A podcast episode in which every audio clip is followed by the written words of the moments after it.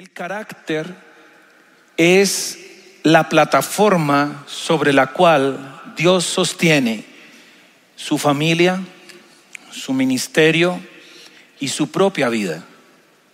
El carácter es como cuando tú construyes una casa o un edificio, el carácter es como las bases, el carácter es la ingeniería que se necesita para construir un edificio y la visión es la arquitectura. Cuando uno mira la vida de Moisés, usted después lo puede leer con más detalle, está en el libro de, Hechos capítulo 7, desde el verso 22 hasta el verso 35. Ahí está toda la historia tremenda de la vida de Moisés. ¿Qué llama la atención de la vida de Moisés? Que dice la palabra que cuando él cumple 40 años, estaba en Egipto, acuérdese, él formaba parte de la realeza, ¿cierto? Él iba a suceder a Faraón. Por tanto, me impresiona cómo, empieza a describir a Moisés, Hechos capítulo 7, ¿verdad?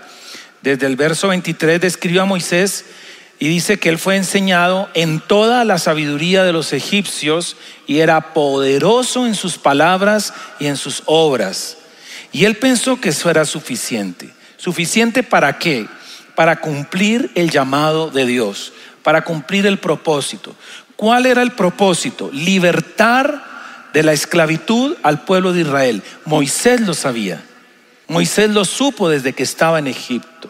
Y él pensó que lo que necesitaba era ser una persona elocuente y una persona inteligente. El resto no importaba, que tuviera muchas habilidades, él pensaba que era lo suficiente.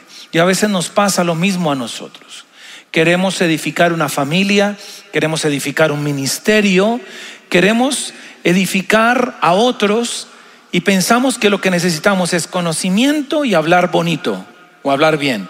Levante el dedo, la mano derecha y levante este dedo y haga esto y diga, no, no, no, no, no, no, no, no, no, no, no, no, no. ¿Ya? Ahora mira al que está a su lado, mírelo. No le diga nada, dígale. No, así no es. ¿Por qué? La Biblia dice que Moisés entonces va y quiere ayudar a uno de sus hermanos. Y cuando empieza a relacionarse nuevamente con sus compatriotas, los israelitas, entonces él ve que está siendo maltratado uno de ellos. Y la Biblia dice que defendiendo al israelita mata al egipcio. No se necesita mucho entendimiento, mucha revelación para darnos cuenta del problema de carácter que tenía Moisés. Eh, para poder entender qué es el carácter, por favor, si está tomando nota, escriba esto. Carácter es lo que somos cuando nadie nos ve. Lo que tú haces en secreto, esto revela verdaderamente cuál es su carácter. Carácter es la manera en que nosotros pensamos y actuamos, la manera en que reaccionamos. Eso está mostrando mi carácter. Pero hay otra definición de carácter tremenda y es estatua. Repita conmigo y diga estatua. ¿Usted ha visto allá esa estatua que está arriba en Monserrate? Si usted se da cuenta, esa estatua todos los días es la misma. O alguna otra estatua que usted conozca. Conoce la de Río de Janeiro, que es un Cristo así, con los brazos abiertos. Vaya y mire a ver cómo está ahora. Mírela cuando hace frío, mírela cuando hace calor, mírela cuando llueve.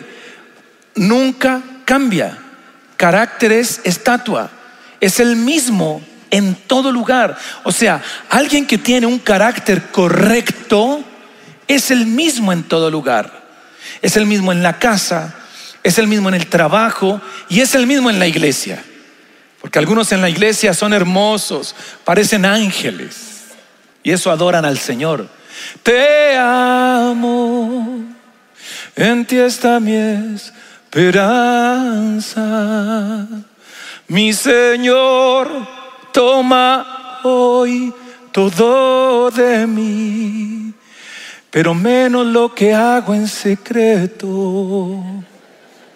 ¿Mm? Por eso también a los números y a las letras se les dice caracteres. ¿Por qué? Porque no cambian. Pero ¿qué vemos aquí? Que Moisés, él tenía problemas graves de carácter. Mata a una persona. Esto muestra muchas cosas. Porque recuerde que el carácter es la manera en que reaccionamos, la manera en que pensamos y obramos. Y no es difícil entender que Moisés tenía un carácter violento, ¿cierto? Iracundo, que le costaba mucho dialogar, le costaba aceptar un no por respuesta. Él había sido formado para mandar. Él no había sido formado para recibir órdenes, había sido formado para dar órdenes. Él había sido formado para imponer. Entonces vemos autosuficiencia en Moisés. Vemos un hombre muy eh, agresivo en su forma de reaccionar. Y él pensaba, dice la Biblia, que sus hermanos comprendían que Dios les daría libertad por mano suya.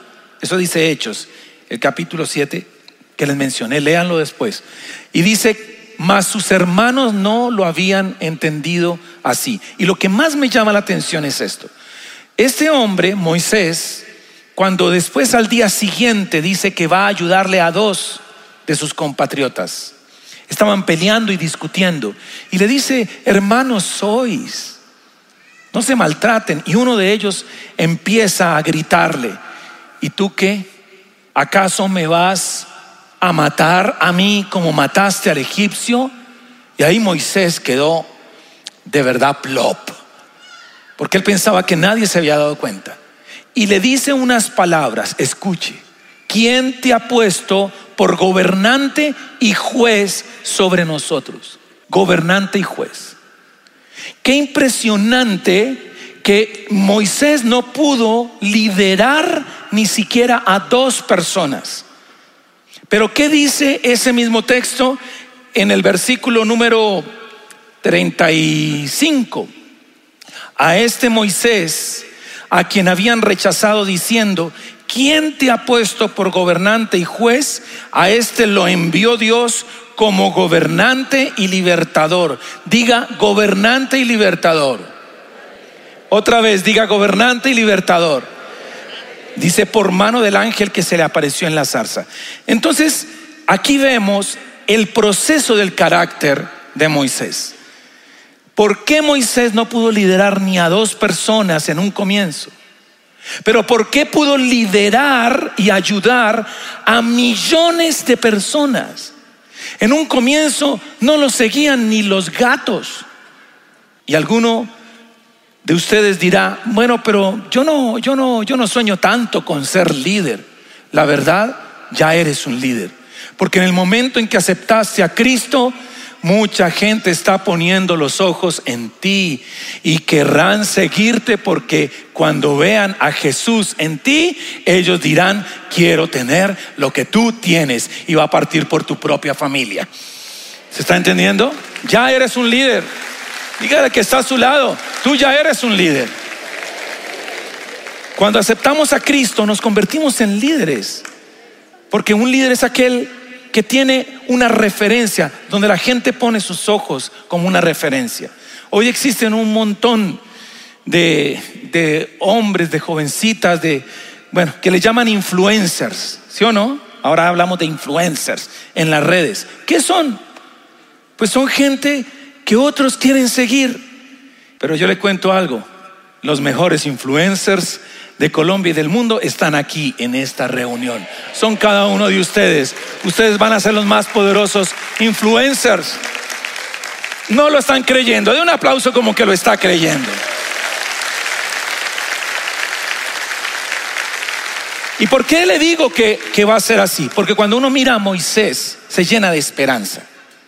Moisés fue un homicida, un homicida, él mató a una persona, pero después se convirtió en el hombre de Dios que dice la Biblia en el libro de números, y eso es otra cosa que me llama poderosamente la atención. Dice números capítulo 12, verso 3, y aquel varón Moisés era muy manso más que todos los hombres que había sobre la tierra. Diga muy manso. Note que no dice manso, dice muy manso. Superó a todos los hombres.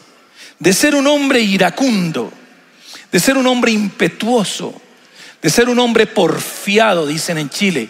En Colombia se diría obstinado, de ser un hombre que reaccionaba de una manera enojona. En Chile hay una canción que dice, te enojáis por todo, te enojáis por todo, te enojáis por todo. Algunos hay que cantarles eso. Te enojáis por todo, te enojáis por todo. Y uno a veces piensa que eso es normal. Pero resulta que justamente ese era el grave problema de Moisés. Y aquí voy a contar algunas cositas mías.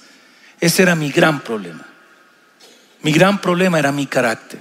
Por mi carácter casi destruyo mi familia. Por mi carácter casi, mi carácter no formado, casi saco a mis hijos del, del propósito. Por mi carácter muchas veces perdí oportunidades valiosas. Sé que el carácter es algo que se forma permanentemente pero cuando uno mira la vida de Moisés, es tremendo porque Moisés se convirtió en el hombre más manso y humilde sobre toda la tierra, pero ¿sabe cuántos años le costó? 40 años. Pero ¿saben? Dios no tenía planeado 40 años para formar el carácter de Moisés. Dios solo tenía planeado 10 años.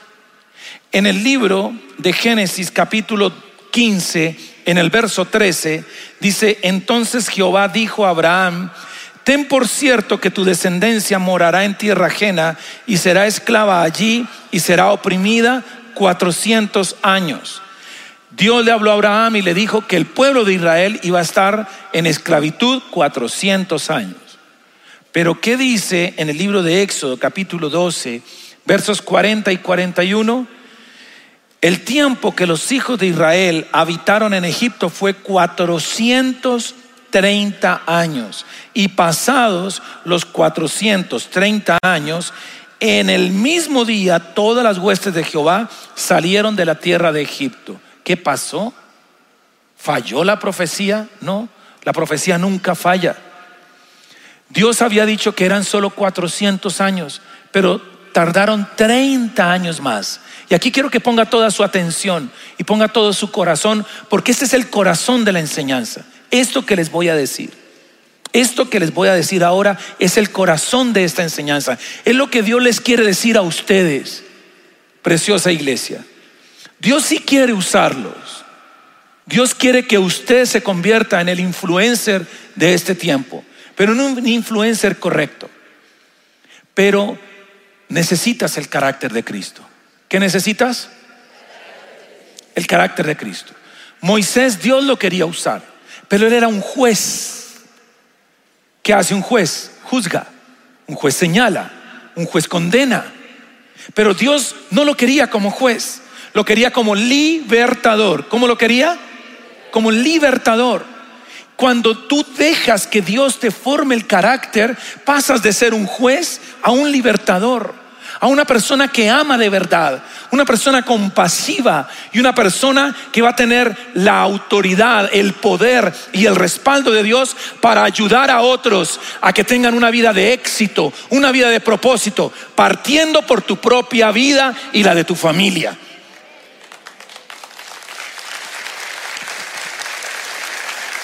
Ahora, entonces aquí va la clave del asunto.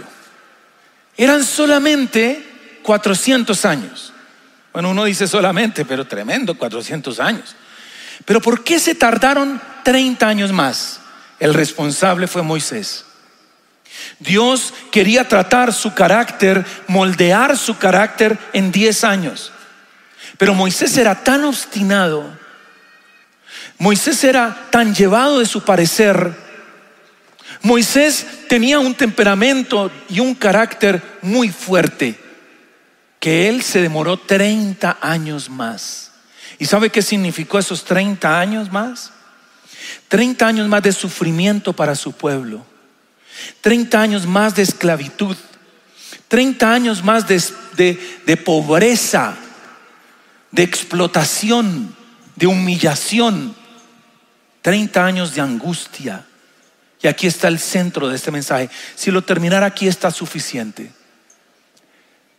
El tiempo que tú y yo nos demoremos en dejarnos formar el carácter es el tiempo en que va a sufrir usted mismo, va a sufrir su familia, va a sufrir su casa, va a sufrir toda la gente que usted conoce y ama y va a sufrir la nación. Porque cada uno de nosotros fuimos llamados a ser gobernantes, sí, que es ejercer autoridad, pero a ser libertadores. Dios nos llamó a traer libertad a la hermosa nación de Colombia o la nación donde tú estés. No, no dejes, escuche, no dejes que el tiempo pase, porque eso va a significar mayor dolor. Pero le tengo una buena noticia. ¿Cuánto les gustan las buenas noticias? Que Dios es misericordioso y Él quiere formar el carácter de las personas. Pero depende de nosotros. Porque Dios le tomó a Moisés, Dios le tomó formar el carácter de Moisés. él tuvo que trabajar en Moisés 40 años. Pero ¿sabe cuánto tiempo le tomó formar el carácter de Pablo? Tres días. Por tanto, si usted se humilla y aprende y deja que Dios forme su carácter, lo que se necesitaría de muchos años, Dios lo puede hacer en tres días. Y te puede usar poderosamente para traer liberación a tu familia, a quienes te rodean, a quienes te aman y a tu nación. Si lo estás entendiendo, haz algo. Da un grito de júbilo, da un aplauso, lo que quieras. Ok, entonces vamos por buen camino. Escuche esto. Cuando nosotros miramos el carácter de Moisés, cómo se convirtió en el hombre más manso, dice que era muy manso. Por eso pudo liderar tanta gente. ¿Qué es lo que hoy tiene que bajar a tu corazón? Si tú no has podido ganar a tu familia, si tú no has podido ganar a tus compañeros de trabajo, si tú no has podido hacer que realmente vean el cristianismo como lo que es. La mayor bendición del mundo. ¿Sabe qué es lo que está pasando? Nuestro carácter no está hablando. ¿Por qué? Porque aunque Jesús murió en la cruz, el mensaje se transmite a través de nuestro carácter. Hay una estadística que dice que el 80% de lo que la gente aprende proviene de lo que ve el 10% de lo que oye y el 1% de otros sentidos. Entonces, por eso es comprensible que la gente va a seguir a los líderes que muestran una mayor relación entre lo que dicen y lo que hacen. En otras palabras, lo que oyen entienden, pero lo que ven creen. Cuando no hay una relación entre lo que escuchan y lo que ven, es como dice un dicho, tu vida habla tan fuerte que no me deja escuchar tus palabras. Y a veces nosotros queremos ganar a otros con palabras, pero yo he aprendido algo. Las palabras forman, pero el ejemplo obliga. ¿El ejemplo qué? Obliga. ¿Sabe? Y aquí viene lo más interesante. Moisés, de ser un hombre porfiado, con problemas de carácter, de reacciones fuertes, muy enojón, un hombre que se dejaba llevar por la ira, se convirtió en el hombre más manso, muy manso. Pero ¿cómo lo hizo Dios? Ahí viene lo interesante. ¿Cómo formó Dios el carácter de Moisés? Vaya al libro de Éxodo. Por favor, busca el capítulo 2. En el verso 21 vamos a ver cinco cosas muy claves que Dios usó para formar el carácter de Moisés. Cinco aspectos súper determinantes. El primero está en el verso 21. Y Moisés convino en morar con aquel varón que se llamaba Jetro, ese fue su suegro, y le dio a su hija Séfora por mujer a Moisés. Moisés tiene que huir después de que se dan cuenta de que había matado a un egipcio. Se metió en problemas graves él huye y se va al desierto. En el desierto duró 40 años. Y ahí fue donde Dios lo formó. Ahí fue donde Dios usó diferentes circunstancias para formar su carácter. ¿Y cuál fue la primera? La primera es que Moisés tuvo que aprender a sujetarse a una autoridad. ¿Qué fue lo primero que tuvo que aprender? ¿Lo puede decir más fuerte, por favor? Y esa autoridad fue Jetro. Jetro. ¿Quién era Jetro? Dice que era sacerdote de una ciudad llamada Madián. Y cuando Moisés se pone bajo la autoridad de Jetro, ahí el Señor empezó a formar su carácter.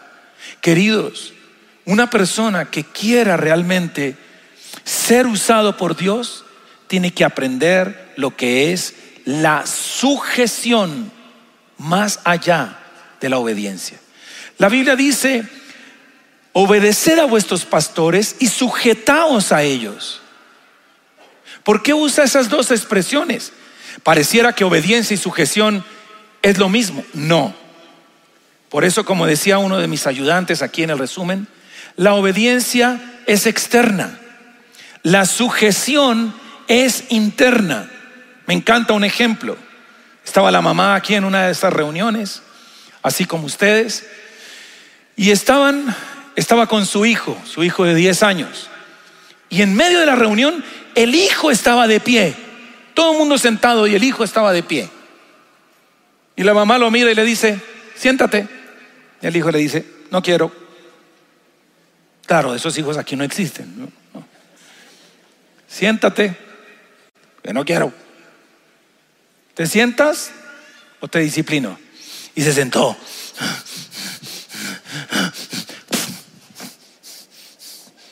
¿Los conoce? ¿Alguna vez ha pasado? Y le dice a la mamá, por fuera estoy sentado, pero por dentro estoy de pie. Y algunos son así. Porque obedecen por fuera, pero por dentro no. ¿Saben que a mí me llama poderosamente la atención lo que la Biblia dice del mismo Señor Jesús?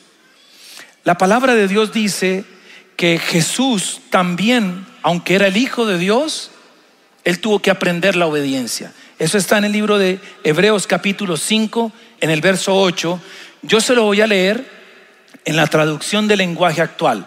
Hebreos capítulo 5 en el verso 8 dice, aunque él era hijo de Dios, por medio del sufrimiento entendió lo que significa obedecer siempre a Dios. Jesús también tuvo que aprender a obedecer. Un verdadero hijo es el que obedece. Ahora, ¿qué es lo que también uno puede ver en la vida de Moisés? Que Moisés realmente fue sujeto. Diga sujeto. Diga otra vez sujeto. El pastor dice que le dijo una señora, tú tienes que ser sujeta, sujeta a tu marido. Y ella le dijo, sí, pastor, yo soy sus ojos, su cara, sujeta, lo soy todo. No, pero no es esa clase de sujeción. La sujeción es algo en el corazón cuando tú no murmuras Escuche eso. Porque algunos obedecen, pero como el niño. ¿Quién le manda? ¿Quién se cree? ¿Acaso que mi papá? Porque me va a tener que decir todas las cosas.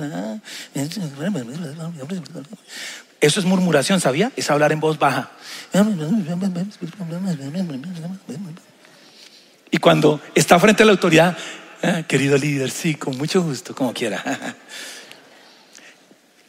Algo que también me llama la atención es que Moisés, pasado todo el proceso, Dios lo usa poderosamente, abre el mar en dos, hace descender maná del cielo, o sea, milagros poderosos.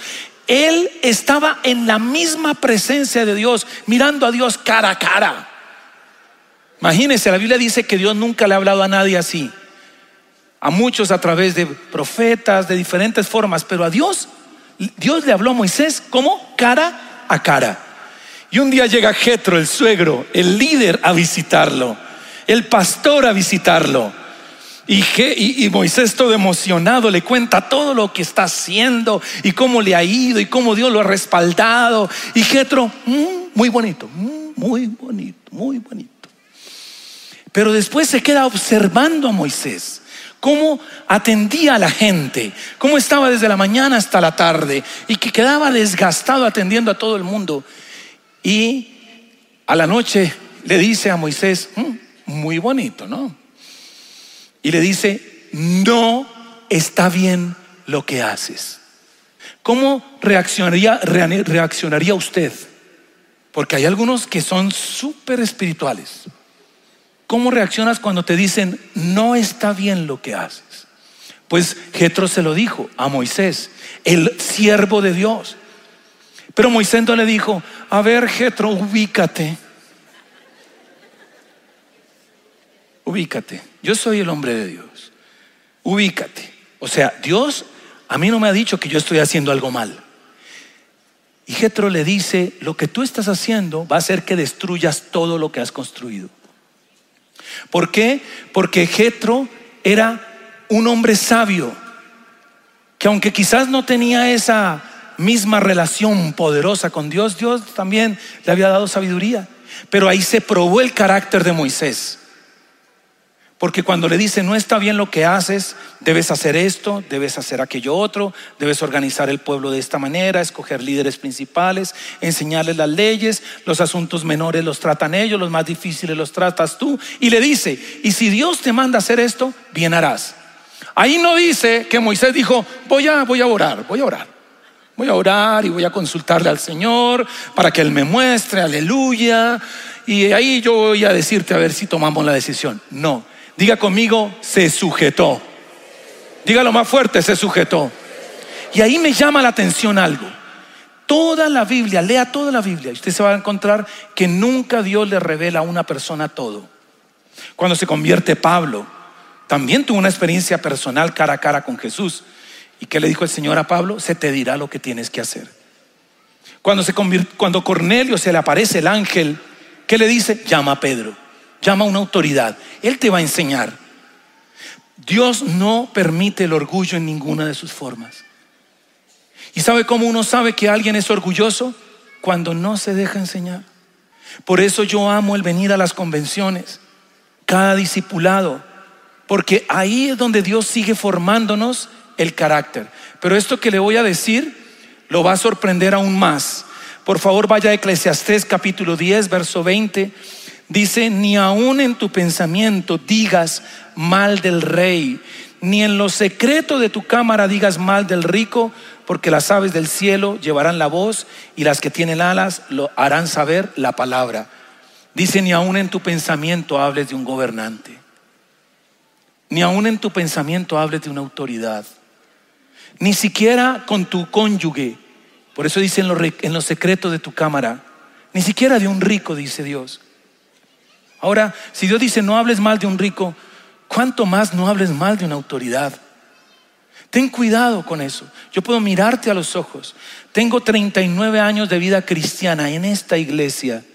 Y mirándote a los ojos yo te puedo decir, nunca ni en mi pensamiento, ni con mi esposa, yo he hablado mal de mis pastores o de mis autoridades. ¿Saben? Eso es lo que Dios mira para formar el carácter. Y muchas veces te van a dar dirección que tú no comprendes. Te van a mover a hacer cosas que tú no entiendes en ese instante. Pero cuando tú tienes un carácter correcto, cuando tú quieres que Dios forme tu carácter, tú entonces tú aprendes a callar. ¿Se acuerda que le pregunté cómo definió Jesús el carácter? Jesús dijo, aprendan de mí que soy manso y humilde de corazón. Aprendan de mí que soy qué? Manso y humilde de corazón. Jesús fue el gran ejemplo. ¿Por qué manso? ¿Qué significa manso? La palabra de Dios dice que Jesús fue como un cordero al matadero, manso, no abrió su boca. ¿Usted ha visto cuando sacrifican un cerdito? Qué chillidos tan horribles, ¿verdad? Uy, desesperan los chillidos. Pero usted ha visto cuando sacrifican a una oveja, no abre su boca. ¿Sabe cómo usted conoce el carácter de una persona? Por la forma en que habla. Alguien dijo, algunos son tan necios que solo cuando abren la boca lo confirman. ¿Cómo es tu manera de hablar? Tu manera de hablar revela lo que es tu carácter.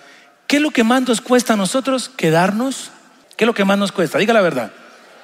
Pero cuando tú te quedas callado, aparentemente pierdes. Aparentemente pierdes.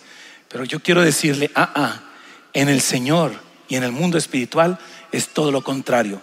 Vas a ganar un grado más de respeto, de autoridad y de carácter. Y en la medida que tú lo hagas, Dios te va a usar poderosamente para su gloria.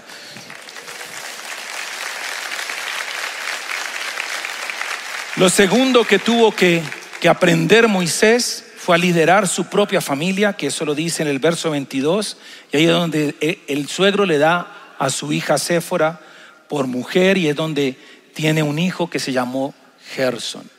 El segundo lugar donde Dios forma el carácter es en la casa, en la familia, con la esposa, con los hijos. Queridos, yo casi destruyo mi hogar por mi mal carácter. Yo no tomaba, yo nunca he tomado, yo soy cristiano hace 39, ya casi 40 años. Yo conocí a mi esposa en la iglesia, en la reunión de jóvenes, hace muy poquito, claro.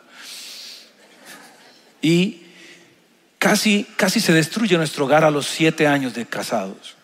Yo nunca se lo dije a mi esposa, pero yo decía, ¿qué más quiere? Yo no tengo problemas de alcohol, de drogas, nunca le he sido infiel, yo no llego tarde, yo no tengo un mejor amigo una mejor amiga.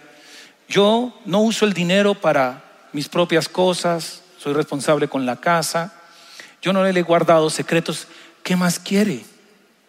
Yo decía por dentro, se ganó la lotería conmigo. Porque inconscientemente me comparaba con mi papá. Y como yo no hacía las cosas que él hacía, pensaba que iba bien.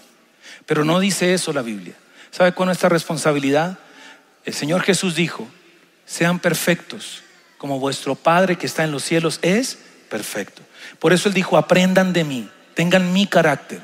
Yo soy manso y humilde. Y cuando yo entendí que mi meta era ser como Cristo, me di cuenta cuánto me hacía falta. Ahí es donde tiene que venir el desafío, querido hombre y querida mujer. No te compares con otras personas. Y casi siempre nos comparamos con alguien que está debajo nuestro para decir, voy bien.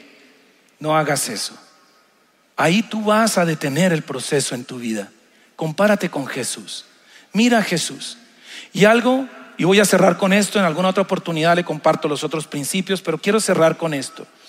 Vaya al libro, por favor, de Mateo capítulo 11, en el verso 29, dice, mire lo que dice Jesús, llevad mi yugo sobre vosotros y aprended de mí que soy manso y humilde de corazón y hallaréis descanso para vuestras almas.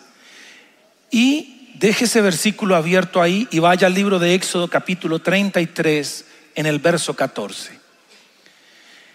El Señor le dijo a Moisés, mi presencia irá contigo y te daré descanso.